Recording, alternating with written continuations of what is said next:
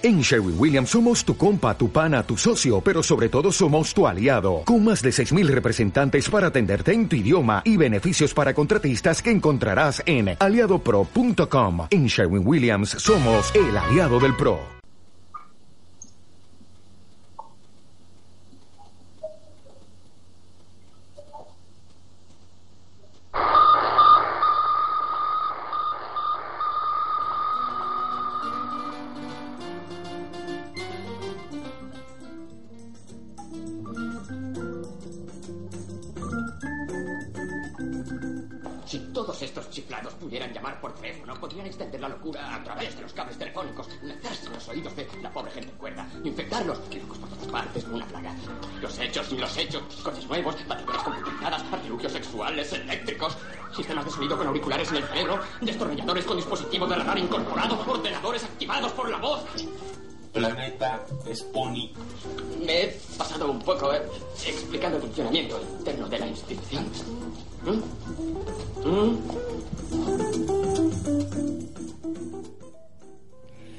Muy buenos días, un miércoles más a Planeta Spoon y tu programa de ciencia y tecnología y humor y todo, de todo, de todo, de todo. Estamos emitiendo desde nuestra estupenda, maravillosa y fantástica Getafe, Radio Ritmo Getafe, en la 99.9 FM, pero puede que no estés escuchándonos desde Radio Ritmo Getafe, puede que nos estés escuchando desde Cuac FM, desde Ecoleganés, desde Radio Iris 7 y desde Radiopolis Sevilla. A lo mejor no estás en ninguno de esos sitios y estás a lo mejor, yo qué sé, en la playa o en la montaña y estás escuchando desde nuestro podcast en iVox o a través de nuestra página web planetaspuni.es. Una semana más estamos aquí reunidos en amor y compañía y estoy por fin que, echaba muchísimo de menos a una personita, a una espunita que nos ha dejado abandonados durante los últimos mm, tres programas, pero ya se me ha hecho como si llevara mil años fuera. Ella es Miriam. ¿Qué tal Miriam? Miriam, te oigo muy mal, no sé qué pasa. Ay, no quieren que nos oigamos. ¿Te has puesto el micrófono bien? No, eh, creo que es la conexión que va muy mal. Voy a parar la grabación y voy a empezar hasta el momento en que te presento. Vale, ya. Miriam. Hola, ¿qué tal? ¿Cómo vamos? ¿Qué tal, Miriam? Pues nada, es que sí es verdad que me he perdido un poco en, no lo sé, pues voy a inventármelo, en la selva amazónica, que es donde querría estar, y pues nada, pues ha habido el infortunio de que no he podido manejar bien la nave para llegar a Getafe de ninguna de las maneras, pero afortunadamente esta semana sí, así que aquí estamos con todos vosotros y vosotras. Qué bien, qué bien, cuánta ilusión, seguro que a nuestros oyentes, vamos, se les hace familiar el sonido de la voz de Miriam. Esperemos, esperemos. Bueno, pues creo que el programa de hoy viene con un montón, un montón de, de, contenidos interesantes. Al principio del programa vamos a hacer, como siempre, un repaso de, de, los átomos de saber, de esa actualidad de la ciencia. Y después vamos a hablar de, de un top ten, creo que de los, de los Nobel. Después viene una cuña, una, una cuña, una cancioncilla que os voy a poner que, que va sobre el sol, de dónde viene el sol. Y después eh, creo que Miriam nos ha traído también algunas, unos mitos o unas leyendas ¿no? sobre comida, ¿no? Algo así. Sí, bueno, sobre salud y nutrición, que ahora además, bueno, siempre estamos en periodos de altibajos de como mucho operación bikini, como mucho navidades, eh, bueno, ahora debo de adelgazar un poco, o bueno, más que allá del adelgazar o el engordar, lo importante es la nutrición es decir, el comer bien, ¿de acuerdo? Pero también es verdad que tenemos algunas creencias que creemos que son sanas o creemos que tienen un efecto y a lo mejor no lo tiene o tiene el contrario. Entonces, por si acaso, de cara también un poco a, los turrones que creo que ya venden en algunos sitios y demás, pues vamos a intentar un poco mejorar esa, esa nutrición y esa salud también, porque también tiene que ver un poquito con el ejercicio y demás. A mí siempre me sale la duda de el chocolate es bueno o es malo, porque estoy harta de leer cosas que dicen que el chocolate es bueno y el chocolate es malo. ¿El chocolate es bueno o es malo? No, me, no, tengo, no sé, no sé. Bueno, lo, que sucede es que siempre tenemos, tendemos a coger las cosas con un total, ¿no? 100% eh, bueno, 100% malo, cuando lo primero depende de las personas y depende del objetivo, porque obviamente todo tiene su pro y su contra y también unas personas que tienen ciertas patologías serán más propensas a que algo no les siente del todo bien y al contrario, que a otras les sea muy beneficioso. Entonces, bueno, no vamos a hablar mucho hoy de chocolate, pero el tema está en que, claro, que depende. Yo a veces como alguna cosa que me duele muchísimo la tripa, entonces entiendo que a mí eso no me va bien y no hace falta un artículo Entonces, no, imagínate que alguien come chocolate, lo típico, que come chocolate y le empiezan a salir muchos granos. Pues igual a esa persona tampoco le va demasiado bien. Entonces, yo creo que las cosas hay que cogerlas más que nada un poquito, pues, eh, analizarlo individualmente. Pero es que es verdad que no estamos acostumbrados a individualizar, sino más bien a generalizar. Anda, Bueno, pues de eso vamos a hablar después largo y tendido en la sección de Miriam de mitos y leyendas. Y después vamos a terminar, creo que con un top ten, otro top ten, porque aquí las cosas van de top ten de arañas. Sí, hombre, es que a las arañitas, que son esas, esas animales tan majos que yo estoy segura de que a ti te gustan mucho, ¿verdad? Bueno, a ratos, a veces, lejos, pero sí, claro, ¿por qué no? Lejos. bueno, pues esas arañitas, hay algunas curiosidades bastante, bastante impresionantes sobre estos pequeños y a veces grandes animales. Así que no sé, me parecía un poquito curioso las cosas que he visto por ahí. No sé si sabes que la semana pasada Álvaro trajo un top ten de de, pulpos, creo. Sí, efectivamente. Por eso, por eso, oye. Te has inspirado. Los, animales, los animales también son ciencia y yo creo que a veces los hemos abandonado un poquito. Sí, hay que recuperar a los animales y sobre todo los que tienen tantas patas, porque los pulpos y las arañas primos seguro, vamos. eso, eso. Bueno, pues si quieres vamos a empezar con esa primera sección de hoy que es átomos de saber. Así que, ¿por qué no empiezas tú, Miriam? Bueno, pues hablando así un poquito también de salud y demás, dime, Andrea, ¿a ti te gusta hacer ejercicio? Sí, de vez en cuando me gusta nadar. Y nadar, ah, y, a veces no hacer nada, pero nadar también.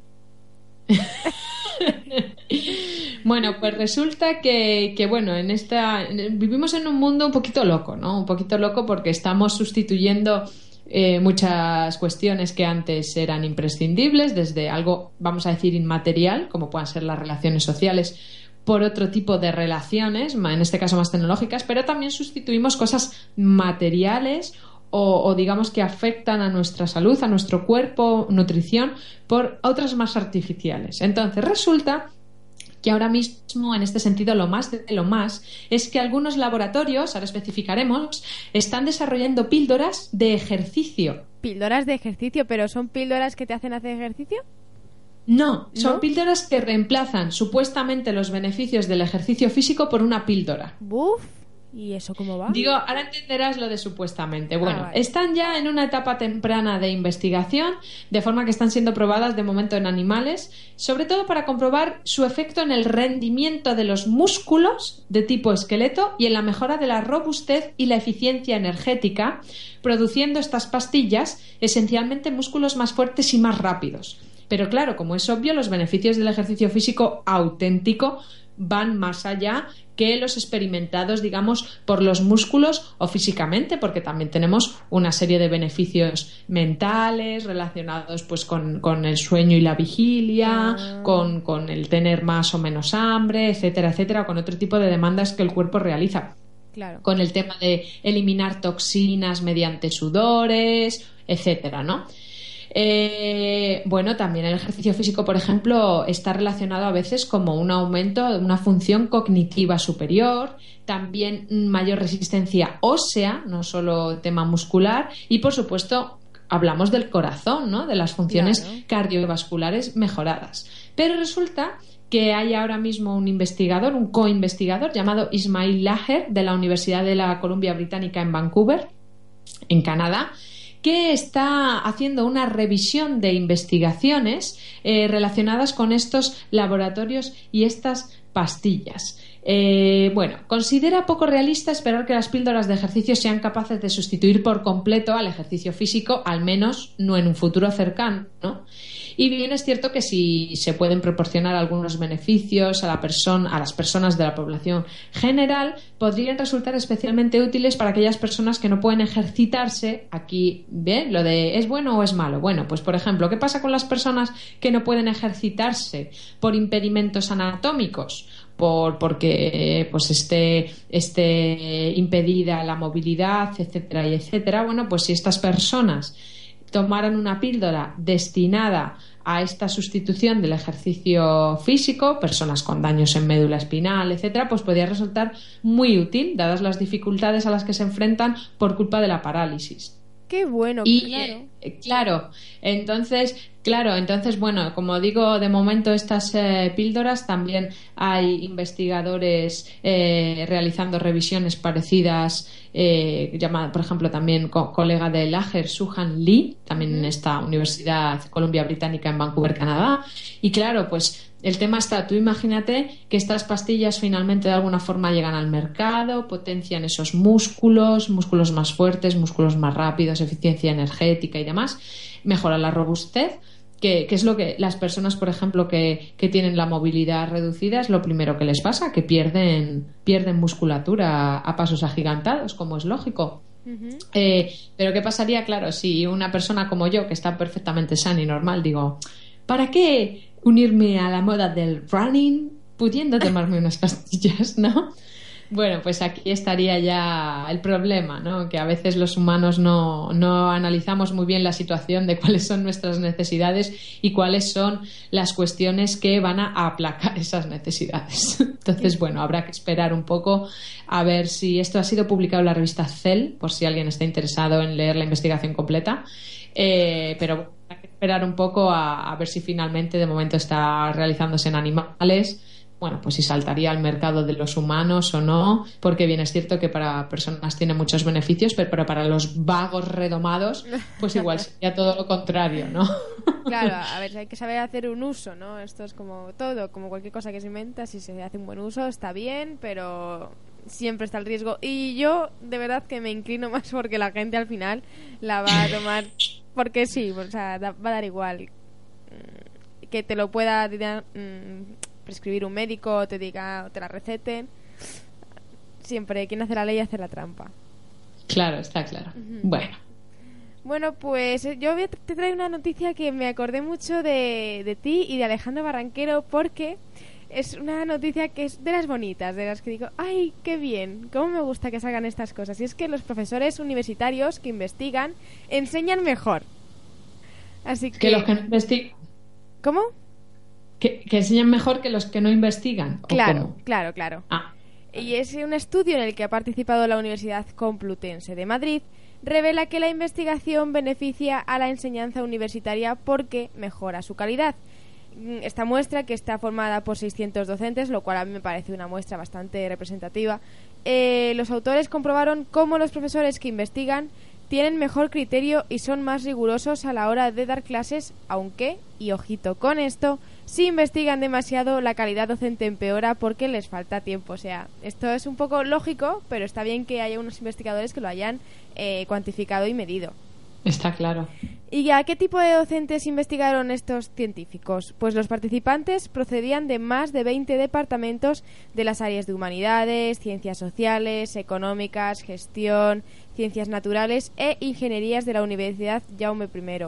El estudio, publicado en Applied Economics, incluyó unas 70 variables, o sea, 70 variables de fuentes oficiales para medir los índices de enseñanza, tareas administrativas e investigación de los docentes. O sea, que a partir de 70 variables de a 600 docentes de 20 departamentos de áreas diferentes, pues sacaron estas conclusiones. Y el estudio revela que, de media, los profesores que investigan imparten un 20% más de clases que los que no lo hacen y además dos tercios de los docentes podrían mejorar su enseñanza si realizan más investigación. O sea que no solamente se ve, se cuantifica que eh, se hace una mayor enseñanza, un 20% más, sino que animan a los docentes que no investigan a que, bueno, que si lo hacen, pues a lo mejor consiguen mejorar la enseñanza de sus clases. Pero todo tiene un límite, como hemos dicho, y un pero. El trabajo también revela cómo la investigación se puede volver en contra de la enseñanza cuando es excesiva, o sea, cuando te matas a investigar y no haces otra cosa, al consumir la mayor parte del tiempo y energía del docente.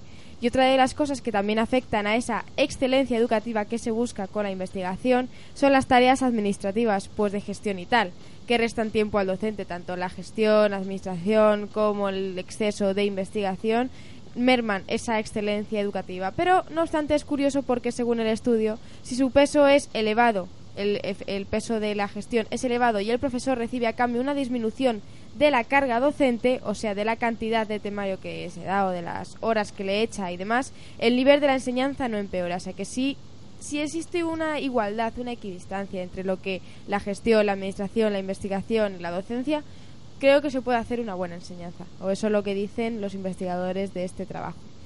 Y ahora, ¿qué profesores son los que consiguieron mejores resultados? O sea, ¿cuáles son los que en, en función de lo que investigaban mejoraban la calidad de la enseñanza? Pues fueron los profesores del departamento de educación, o sea, los profesores de educación, o sea, de lo que estudian, lo que da magisterio, ¿no? Imagino. Sí, sí, sí, efectivamente. Bueno, magisterio también algún tipo, imagino, de cuestiones de educación especial o grupos con necesidades especiales, pero sí, vamos, educación.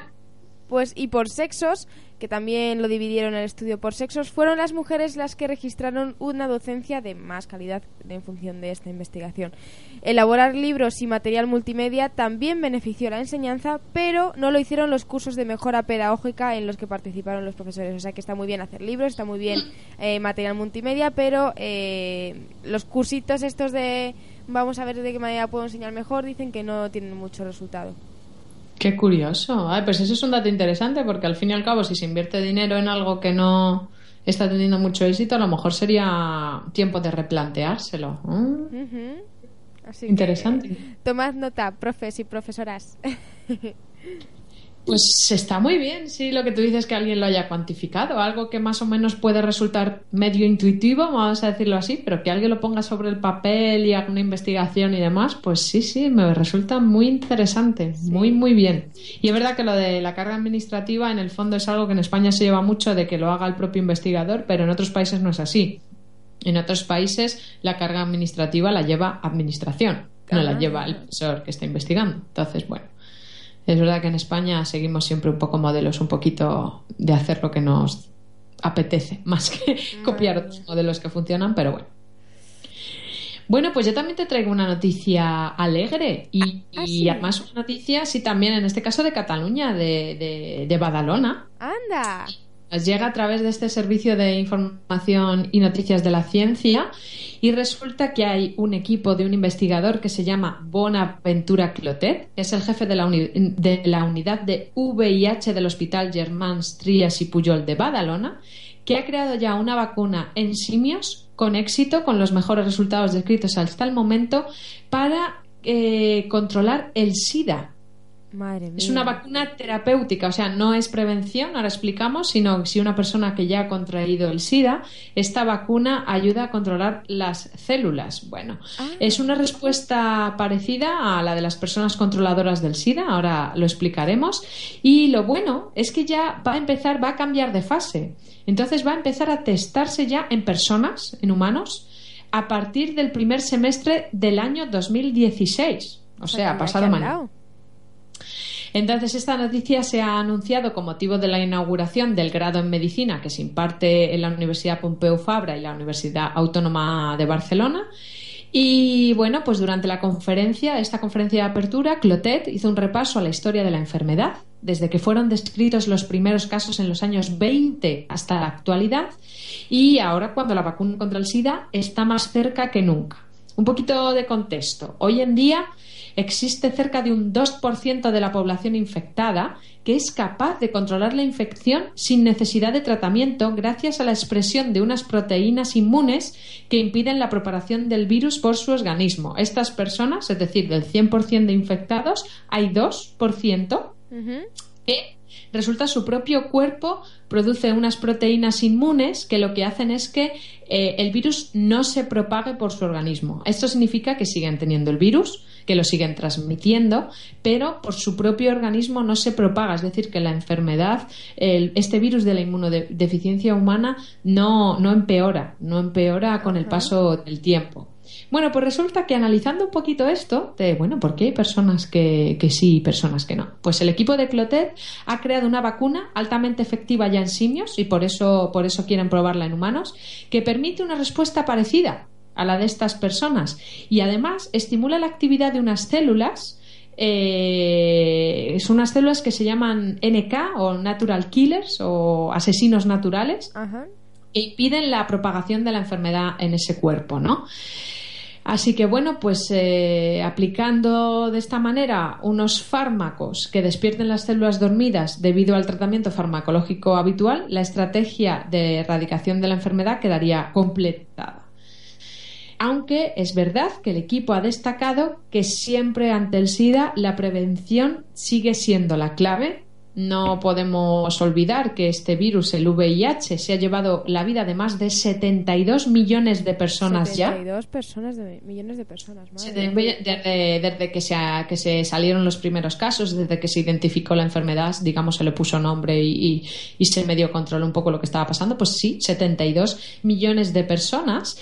Y curiosamente, eh, solo en Cataluña han analizado Cataluña a, eh, eh, aparecen, eh, porque el hospital está en Badalona, pero solo en Cataluña cada año mil casos nuevos, a pesar de que se tiene toda la información, todo el conocimiento, todos los sistemas de prevención, pero bueno, no pueden impedir que haya casos eh, casos no pueden impedir que haya casos nuevos. Entonces, por eso, por eso dicen que la prevención sigue siendo la clave, pero mm, lo que quieren con la vacuna terapéutica es que las células que están infectadas sean reconocidas, sean atacadas por el sistema inmune y pueda detenerse esa propagación sin necesidad de tener otro tratamiento farmacológico habitual, pues de la toma de pastillas, otras medicaciones y demás. Así que bueno, pues la verdad es que también es una buena noticia porque ya digo que es el primer semestre de 2016 y aquí en Cataluña, vamos. Sí, sí, sí. Bueno, a mí estas noticias siempre me dan un poco como de miedito porque es verdad que esto toca muy de cerca a la gente y claro, enseguida, si estamos tan cerca, pues a ver cómo, ¿sabes? Si nuestros oyentes tendrán que informarse también mejor, ir a llamar al hospital y que pregunten a ver de qué manera pueden la gente, no sé, ¿sabes? Cómo pueden asistir a los ensayos o no sé de qué manera se organizará eso, pero bueno, de momento es una noticia muy interesante que ya se empieza a probar en humanos, o sea, en, humanos, en personas, y a ver si funciona y si realmente se obtienen unos resultados que se esperan. Sí, por eso lo he traído, porque como muchas veces sí es verdad que algo se prueba, yo qué sé, imagínate, una, algo contra el cáncer, ¿no? Se prueban ratones y ya la noticia es, bueno, pues los ratones han sobrevivido al cáncer. Ya, bueno, pero es que hasta que pasa a los humanos es verdad. Pero claro, como era ya primer semestre de 2016 aprobado la, la, la puesta en marcha con personas, pues claro, ya es un pasito bastante más lejano. Sí, sí, ya estamos poniéndonos serios, ya no es cualquier cosa, ya... seguramente algún resultado obtendrán, si positivo o negativo no sé, pero vamos por se, ve que por lo menos se está investigando sobre ello y que vamos dando pasitos, pasitos. Sí. Así que bueno. Pues hasta aquí hemos llegado. Pues muy bien, pues mm, la siguiente noticia que he traído es habla de también de, cosas que pasan en España, de centros de investigación españoles, pero que se han puesto un poco serios con el tema de, de, las, de las leyes que regulan la ciencia, porque sean los centros de excelencia, o sea, los más importantes de España, eh, reclaman una reforma de las leyes que, que regulan la ciencia. O sea, están hartos. Hartos de que, de que no se les... Eh, no se les subvencione como se merecen, que no se les haga el caso que merecen, que estén siempre como relegados a un tercer plano, cuarto, quinto plano en las políticas y se han puesto, pues se han levantado y han dicho hasta aquí. Reunidos en La Palma, donde la semana pasada se celebró un encuentro eh, entre científicos y periodistas, un encuentro llamado 100 por Ciencia. Los líderes de los 20 centros de investigación con mayor prestigio en España se han unido para reclamar un pacto por la ciencia y exigen que todos los grupos políticos definan sus posturas respecto a la I D. Porque eso de la ciencia para los políticos es como, como muy vago, ¿no? Es como, ah, la ciencia, sí, queremos invertir en I+D, queremos potenciar la ciencia, pero a saber de qué manera. No es algo que tengan en sus programas ni en mente y a veces ninguno ni siquiera hablan de ello. Por eso los científicos están como hartos. Y esta declaración conjunta, que se puede encontrar a través de la página web, si, si escribes 100 ciencia y te metes en la página web y buscas un poco, encuentras esta declaración, exige un gran pacto por la ciencia que, en palabras y en, del mismo texto, garantice la estabilidad financiera de la actividad científica, alejándola de los vaivenes políticos y una reforma urgente de las leyes que regulan la ciencia, tal y como se subraya en este escrito.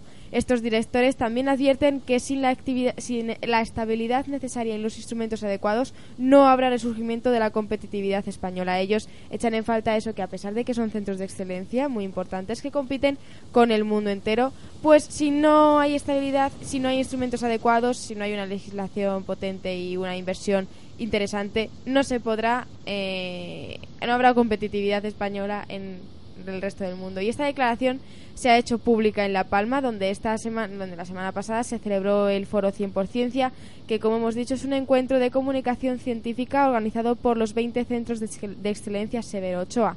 Esta acreditación Severo Ochoa, otorgada por el Ministerio de, de Economía y Competitividad, distingue a los centros de investigación que, por lo que sea, por eh, una evaluación eh, correspondiente, se han demostrado poseer programas de excelencia, valía investigadora y capacidad para atraer talentos a centros muy, muy, muy, muy potentes que hacen lo que se conoce como investigación de frontera.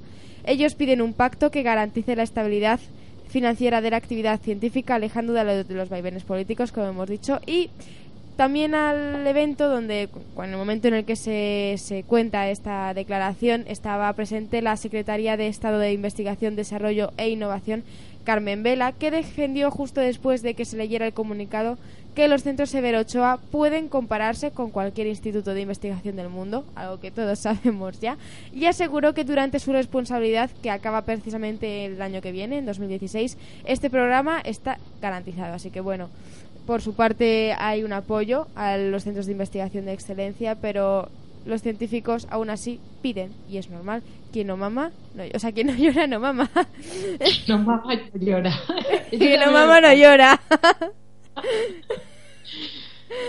Bueno, y también para hablar un poco de este congreso que estuvo muy interesante y tuvo mucho de todo y muy bueno, durante el foro también se colocó la primera piedra de los telescopios Cherenkov, eh, en el Observatorio del Roque de los Muchachos de La Palma, y un, sitio que está a una super altitud de 2000, casi 2.500 metros.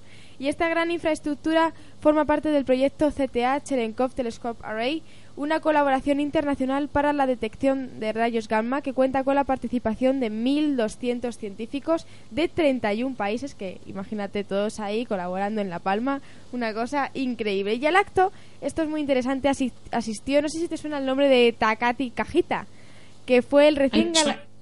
¿Te suena, verdad? Sí, pero no ahora mismo no sé quién es. ¿Quién es? Pues es, es un japo. ¿Eh? Es un japonés. Es un japo seguro, pero es que además es eh, galardonado, ha sido galardonado con el Nobel de Física este año por haber resuelto el misterio de la masa de los neutrinos. El japonés ah, ya, me acuerdo. Claro, claro, este señor así con pinta de japonés, pelo cortito, con los ojos achinados. Te podría ser cualquier, cualquier japonés, pero bueno, en este caso hablo del Cajita. Tiene un apellido muy chulo, Cajita. Yo decía Cajita. Oh, la cajita. el caso es que el japonés aseguró que el proyecto CETA será clave en el campo de la astrofísica de altas energías. Y estuvo aquí, en La Palma, justo en la semana en que le nombraron eh, Nobel de Física. La gente no tenía muy claro si iba a aparecer al final o no, porque claro, te mandan Nobel y dices tú, pues yo qué sé, tú te vas a ir a La Palma dos días después. Pues sí, estuvo allí. Lo que pasa que al parecer no dio mucha no dio una rueda de prensa muy, muy importante, tampoco dejó hacer preguntas, pero bueno, oye, estuvo, estuvo, estuvo. Muy bien. Muy bien, así que nada más, ¿tienes alguna noticia más? No. No, yo ya traigo ya secciones ahí potentes. Potentes, bueno, pues... Pues si quieres vamos a la, a la siguiente sección potente que creo que era un top ten un poco...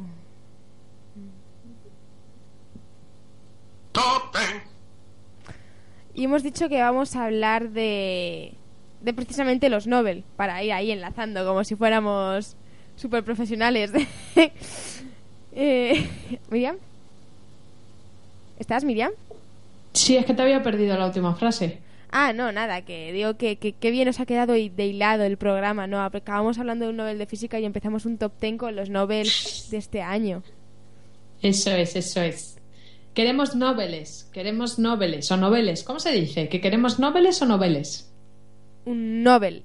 Mm, A ver, un premio Nobel, pues un Nobeles. Seguro, ¿no? Mm, Mm. Ahora todo el mundo que nos está escuchando lingüista está tirándose por una ventana.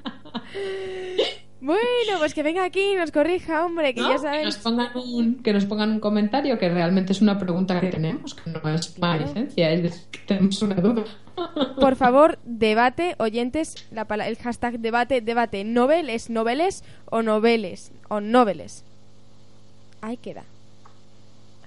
La pregunta. Bueno, pues vamos a hablar de los, de los premios Nobel. Así. De los premios Nobel de últimamente, que ya sabéis que la semana pasada fueron nombrados y, y vamos a ver qué han hecho, porque en hace dos semanas hablé de los Ig Nobel, ahora me toca hablar de los Nobel. Me encantan los premios, es como una cosa de. "Uh, Cuando vengan los Oscar también haré una, un top 3 seguro. El caso- Toma ya.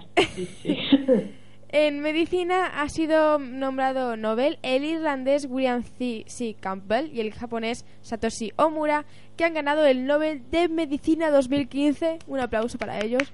Por su trabajo ante infecciones causadas por parásitos. La China Tu Yo Yo comparte el gala- galardón por su descubrimiento de una terapia contra la malaria. O sea que el premio realmente está en dos investigaciones, una por lo de los trabajo de las infecciones causadas por parásitos y luego la China Tu Yo Yo. Yo Yo, me encanta el apellido Tu Yo Yo.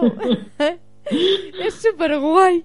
Comparte el galardón por su descubrimiento de una terapia contra la malaria. Así que me encantan los Nobel de Medicina de este año. Un aplauso para ellos. Muy bien, bravo. Bravo. El siguiente es el de física, que ya hemos hablado de él un poquito antes, y es que el japonés Takati Kajita, joder, de apellidos está el- los noveles llenos curiosísimos, voy a hacer una lista de super apellidos, y el canadiense Arthur B. MacDonald han ganado el Premio Nobel de Física de 2015 por sus investigaciones, como ya hemos dicho antes, sobre las oscilaciones de los neutrinos que demuestran que estas partículas tienen masa. Se pensaba antes que no tenían masa y ahora, pues bueno, se se- bueno, no es que no tuvieran, es que no se sabía. No, como no, no, no tenían cuantificada la masa, ahora por lo menos tienen demostrado que tienen masa, que pesan, que tienen. cos- son, son, existen, son. Luego están, luego existen, ¿no? no sé. Pero entonces piensan, Piensan, piensan lo que se dice pensar, porque claro, pienso luego existo, ¿no? y luego si existo tengo masa, masa existo, pues si vamos hacia atrás, lo, lo lógico es que piensen. Pues hombre. Si A lo- su manera. A su manera, pero sí. Sí. Claro. Muy bien. Vamos, si descubren un día eso, ya no es que sean Nobel, ya son los dioses de- del mundo. el caso es que el tercer, no, el tercer Nobel del que vamos a hablar es el de química.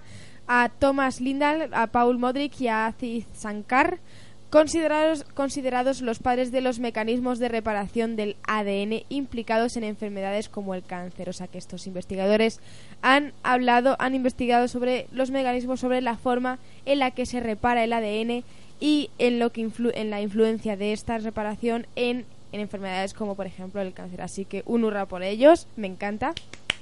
Bravo, bravo, bravo. Bravo. El siguiente ya vamos a hablar un poquito más en profundidad porque son premios que me han llamado mucho la atención. El siguiente es en el de li- literatura, la periodista bielorrusa Svetlana Aksievich ha sido no- ha sido premiada por sus escritos polifónicos y lo, por lo que los, mm, el jurado de los Nobel han sido que es un monumento al sufrimiento y coraje de nuestro tiempo. Hablando, o sea, pensando, o sea, investigando un poco en quién es Svetlana Al- Ele- Alexievich es conocida por su crónica del desastre de Chernóbil y según una columna sacada de El País, su nombre, el, su nombramiento, es una sorpresa y a la vez no lo es, porque Alexievich es una autora casi desconocida en España con solo un libro publicado en español, su crónica de Chernóbil precisamente, editado en 2006 por el por siglo por la editorial Siglo XXI y reeditado en enero por la editorial Debate, pero era también una de las favoritas desde hace años, o sea que era algo que se veía venir desde hace unos Ah. cuantos años.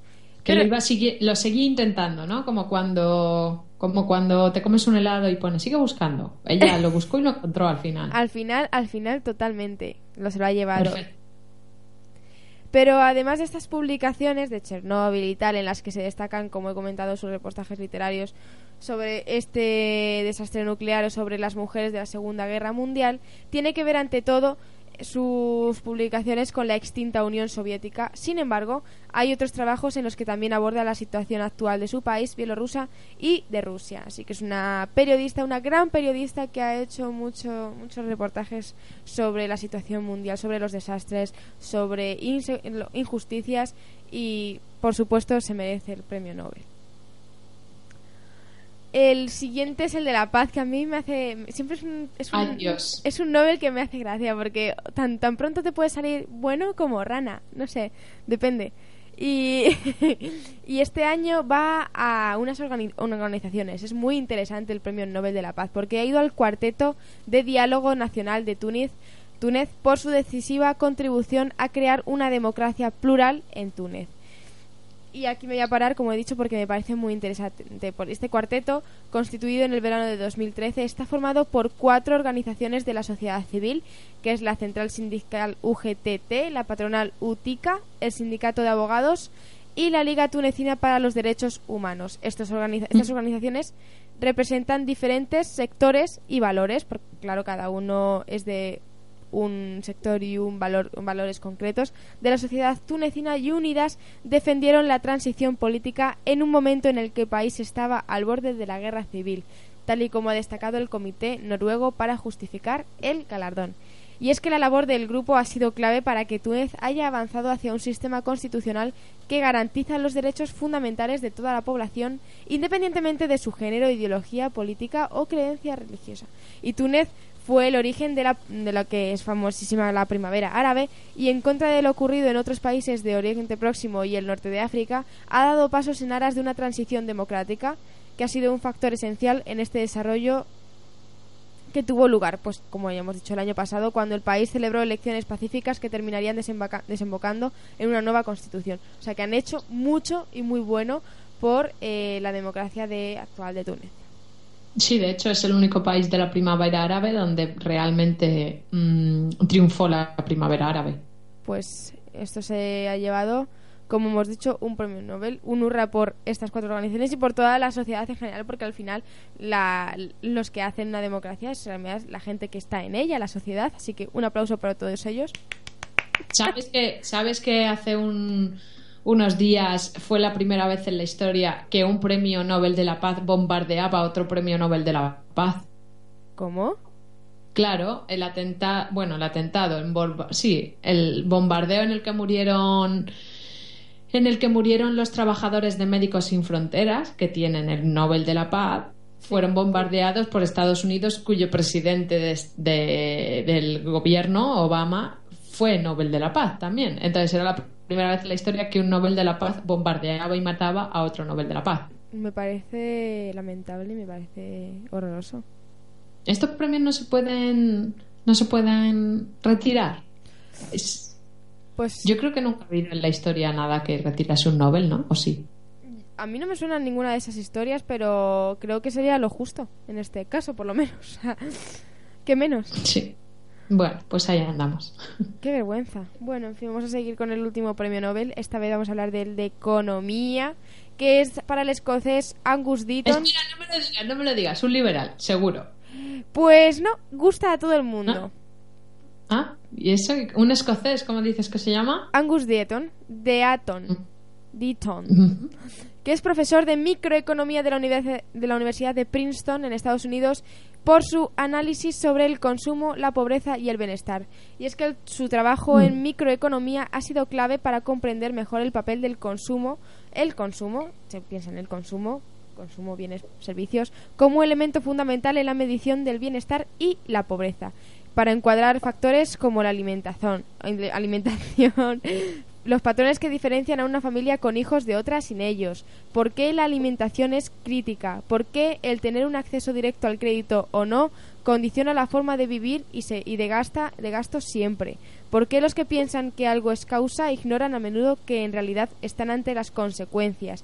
Para ir más allá de las relaciones habituales entre la renta disponible de los hogares y su nivel de consumo y sobre todo para que los economistas acepten con más humildad las, las limitaciones para ese análisis.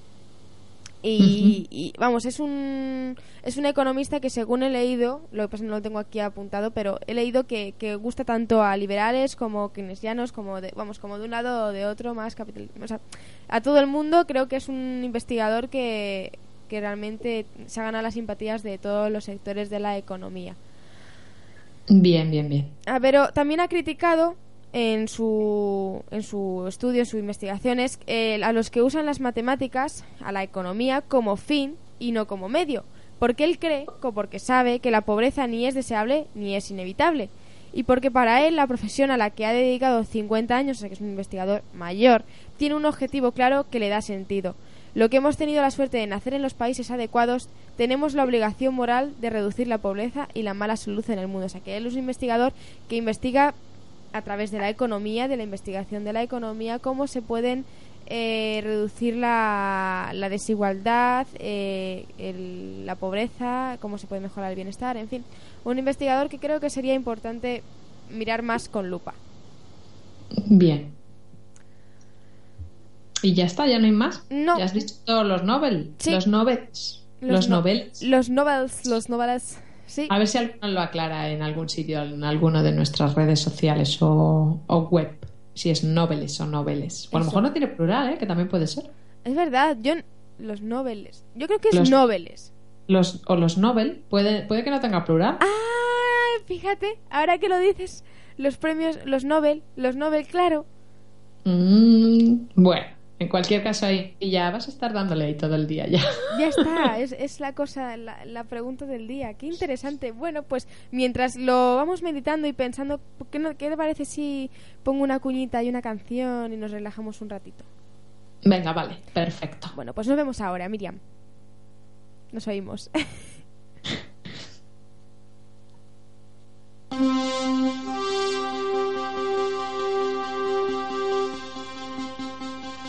sabe por qué está aquí. Creen que estoy loco. ¿Dónde está su hogar? Pony. ¿Por qué querías venir a nuestro planeta? Jamás había estado en un planeta de clase BA-3. ¿Clase BA-3? Fase temprana de evolución. Futuro incierto. Planeta Pony. Entretenimiento científico-tecnológico en Radio Ritmo, los miércoles de 11 a 12 de la mañana. Solo por vuestros alimentos merecía la pena venir.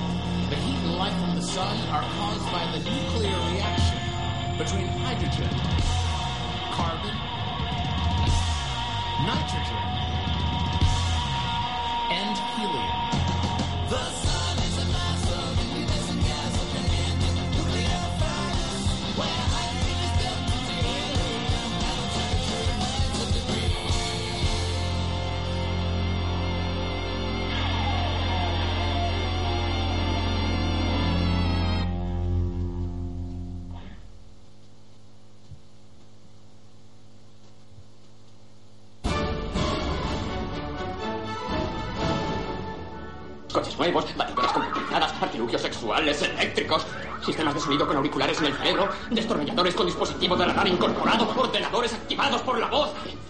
Planeta es Uni.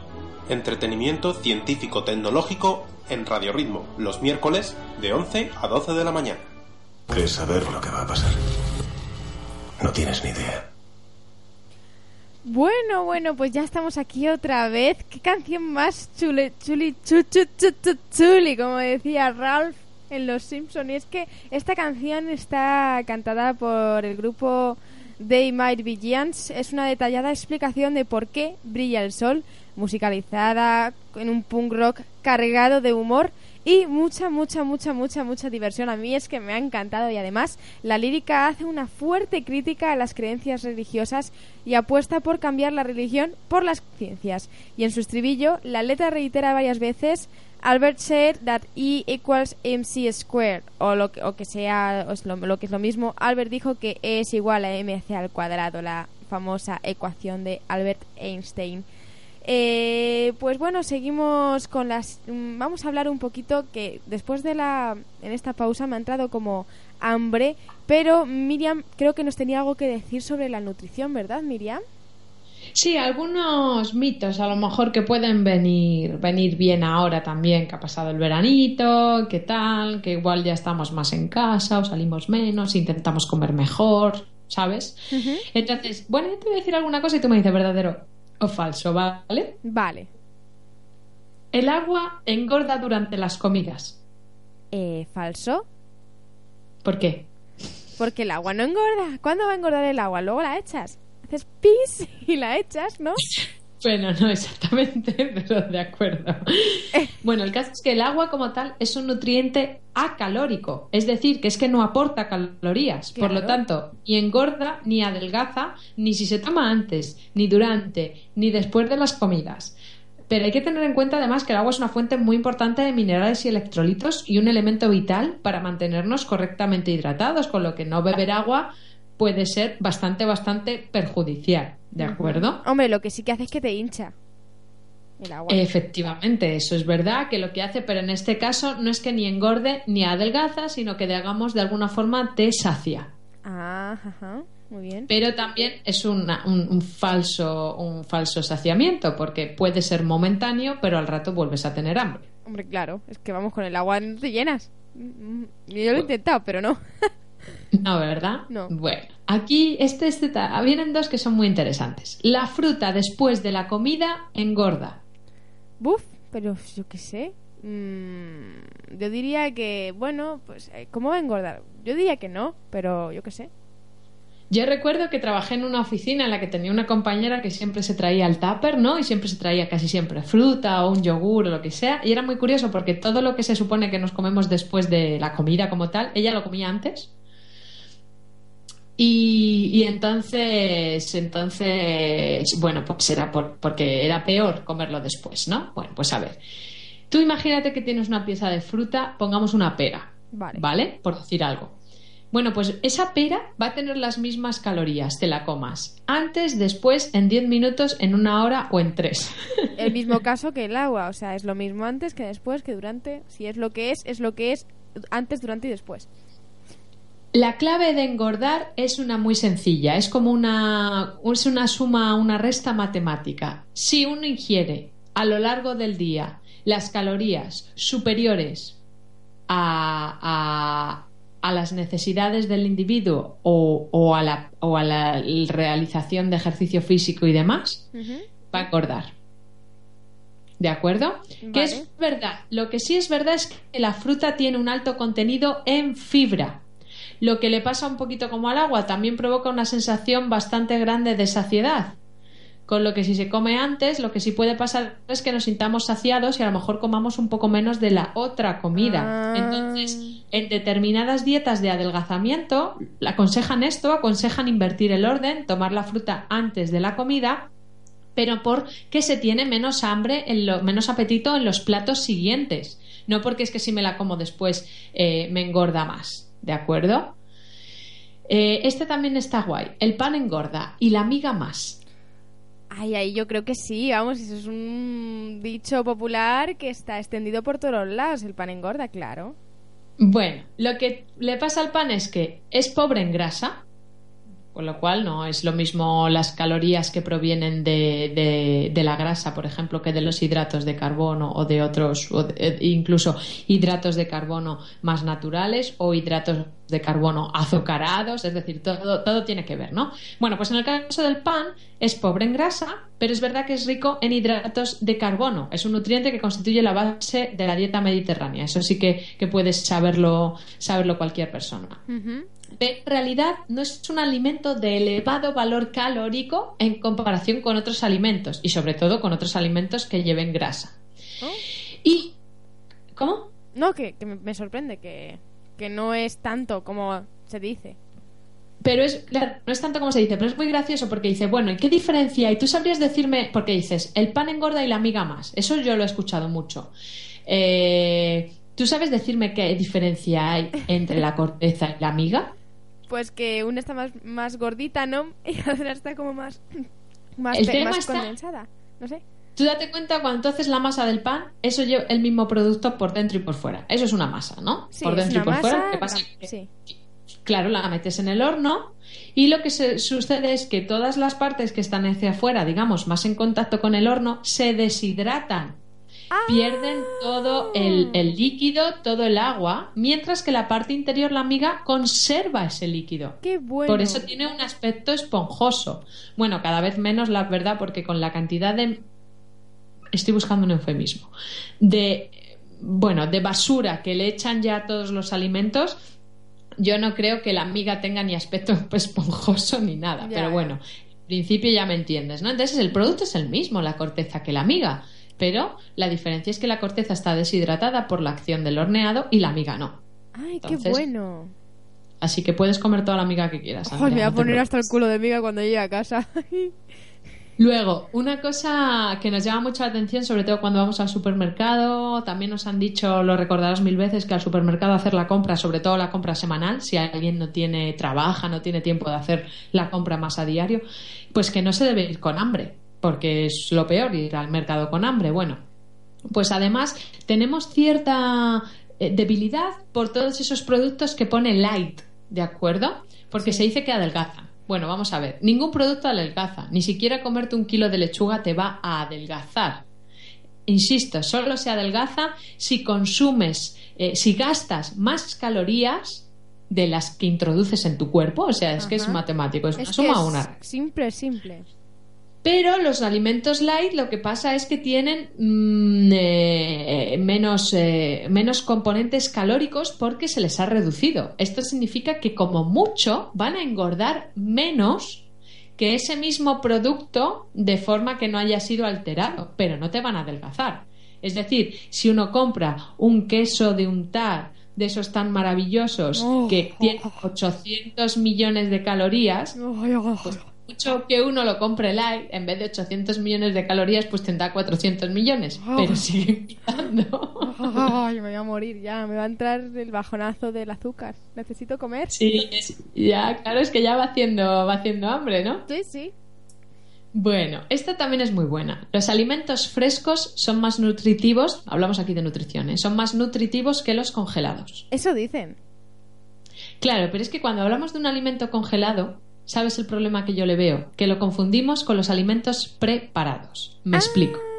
Me explico. Imagínate un pescado, una dorada.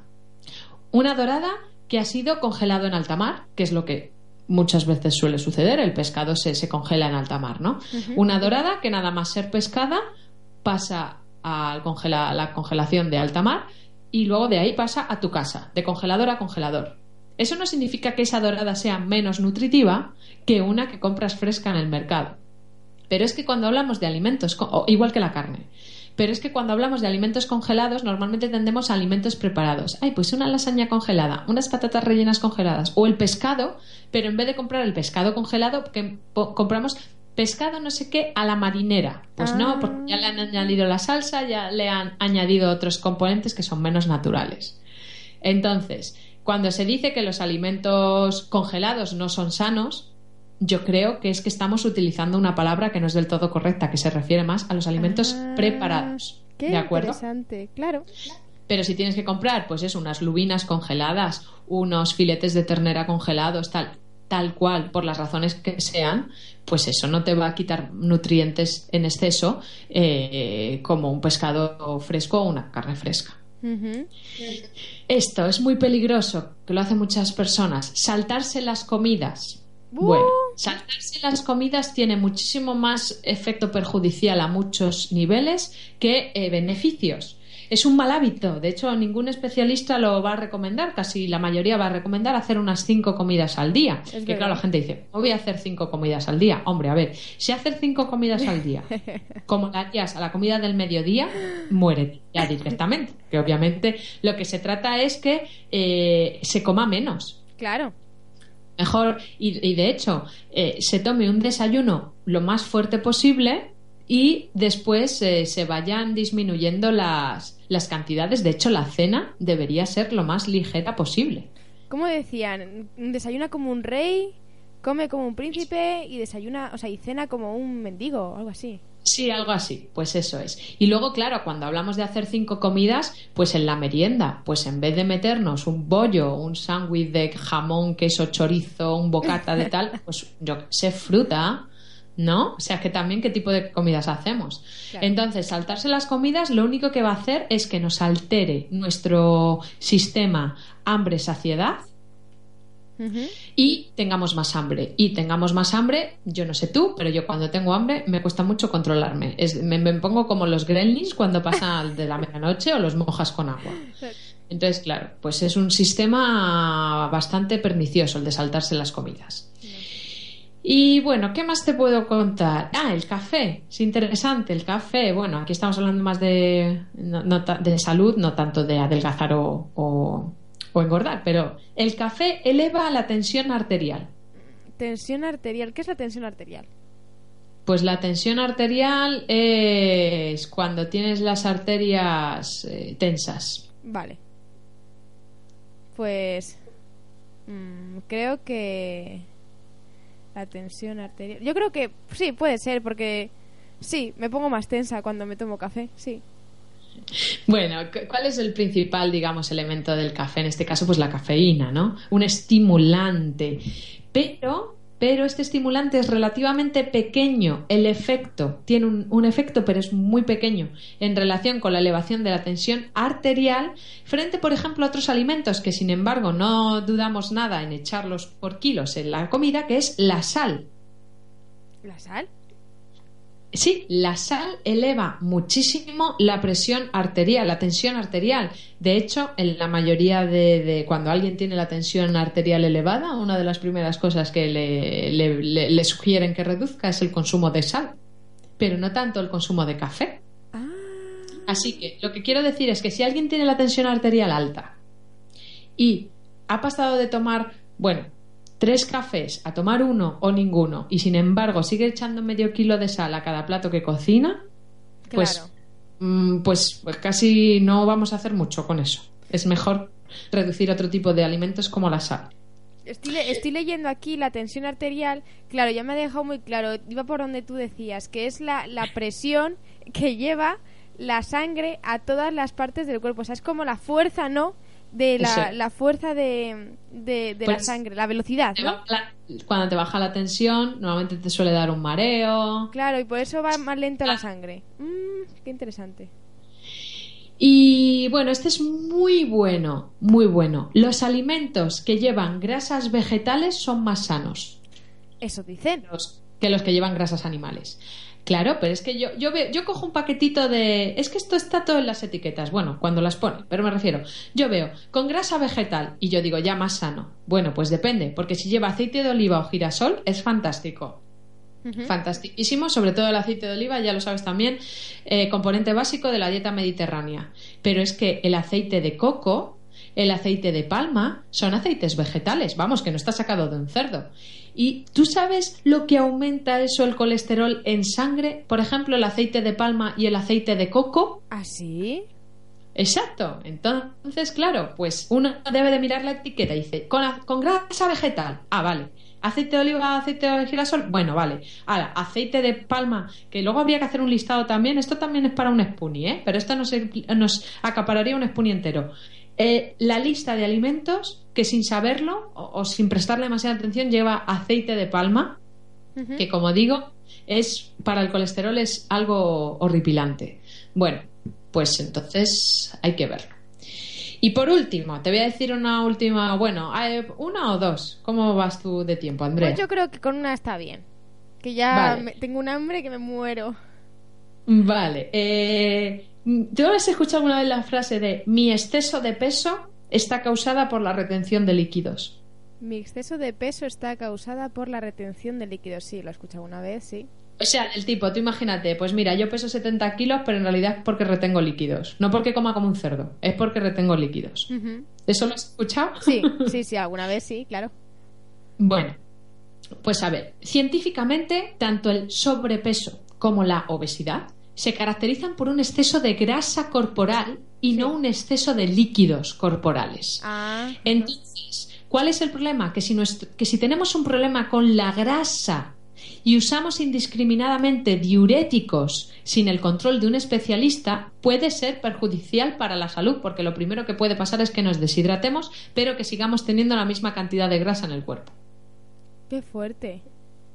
O sea Es que- cierto que cuanto más eh, líquido, la, la ingesta de líquido ayuda a, a esa disolución de grasa y tal, pero también depende de qué grasa tengamos, porque si tengamos una grasa, eh, yo no sé si has visto alguna vez un documental, no lo veas, sobre la liposucción. No, por favor, no, no, lo paso muy mal ya con eso de los cuerpos embarazosos, no quiero ver nada más. No, pero es, es para que veas, o sea, una foto, cómo es la grasa humana. O sea, porque yo digo, ah, pues mira, en el brazo tengo grasa, ¿no? Te tocas, está blandito y dices, ah, pues esto es grasa, ya, pero ¿cómo se ve? O sea, ¿cómo es? Pues yo no me lo veo. Tendrías que meterte dentro. Pues si tú ves una foto de la grasa humana, dices, no, es que esto, hombre, esto con agua, con diuréticos, yo creo que disolverse mucho no se va a disolver. Hostia. Es una masa ahí asquerosa. Ah, por favor. ver, si uno retiene líquidos, obviamente hay que seguir un, un- un- tipo de tratamiento porque retener líquidos tampoco es, es bueno. Ya, ya. Pero no significa que, si, a ver, si uno está obeso o tiene sobrepeso, mm, la dieta que debe seguir es otra. No Claro. la ingesta indiscriminada de diuréticos. ¿De acuerdo? ajá. Que no están haciéndolo bien, no están yendo por el buen camino. Eso es, eso es. Qué interesante, Miriam.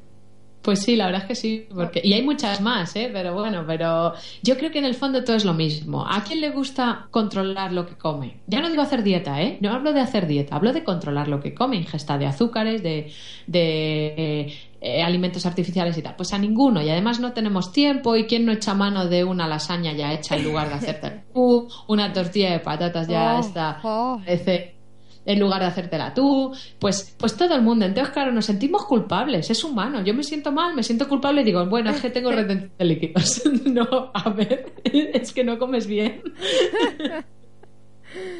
Uy, qué hambre me ha entrado con todo esto que estamos Pues, hablando. o, o es que el pan, el pan, si como la miga, pues me engordo más. A ver, no comes la miga, pero te comes un chuletón de Ávila o te bebes tres Coca-Cola. Pero el problema es que, es que, claro, la miga del pan te engorda. Claro, Vamos claro. a ser vamos un poquito de cabeza. Sí, sí, sí, yo creo que con la alimentación, igual que con todo, pero con la alimentación más, hay que tener solamente cabeza y sentido común. Y ya está. No es tan, no es tan difícil. Y de vez en cuando hacer ejercicio. Bueno, de vez en cuando. La medida que las personas puedan y se puedan organizar, hacer deporte, un deporte, ir al gimnasio, ir a correr o darte un paseo. Solamente cuando hay un paseo, yo creo que ya haces mucho, porque activas la circulación, te mueves, te despejas y. y bueno, O por ejemplo, ¿tú nunca te has planteado por qué a todos los sitios a los que vamos durante el día usamos las escaleras mecánicas o los ascensores? Porque. Pues no sé. Quiero decir, no hace falta ir al gimnasio. Con que uno desde que sale de casa hasta que entra de casa no utilice un ascensor o una escalera mecánica, ya está haciendo un montón de ejercicio. Sin pretenderlo y sin tardar más tiempo ni nada. Bueno, tardas un minuto más, pero ya está. Y es una forma de hacer ejercicio sin ir al gimnasio. Pues es muy interesante. Me lo apuntaré para cuando vaya por Alonso Martínez, que hay como 200 escaleras para arriba.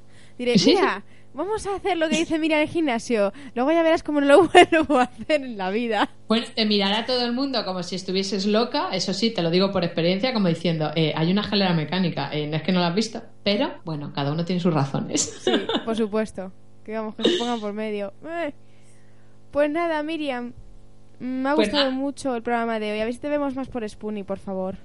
Sí, sí, sí, yo lo intento. Lo que pasa es que los planetas a veces no se alinean para que la nave aterrice, pero bueno, obviamente dentro de nada también estaremos eh, por allí grabando, espunitando, lo que sea, nuevos contenidos Qué guay. y poco a poco, poco a poco, pero bueno, lo importante es que hemos hecho un equipo majete y cuando falta uno está el otro y cuando falta el otro está el uno, ¿no? Por supuesto, yo estoy más encantada de todos vosotros que quiero un día os voy a dar una chuchón enorme. Es- Pues nada, que no falte, que no falte, Puni No. ni achuchones. Que hace Exacto. falta mucho amor. Mucho amor en el mundo. Bueno, un abrazo a todos nuestros oyentes. Ya veis que nos podéis escuchar en Quack FM, en Ecoleganés, en Radio Visites y en Radiopolis Sevilla o nuestra página web planetaspuni.es o a través de, del iVoox de nuestro podcast. Y si tenéis alguna sugerencia, alguna duda, alguna cosa que os mm, quema por dentro, que tenéis que preguntarla de ya de ciencia, ya de ya de ya, escribirnos a info arroba planetaspuni.es o en nuestro Twitter en Planetaspuni o en nuestra página de Facebook. Y nada, chicas, hasta la semana que viene. Pues nada, hasta la semanita que viene. ¡Mua! ¡Chao! Chao.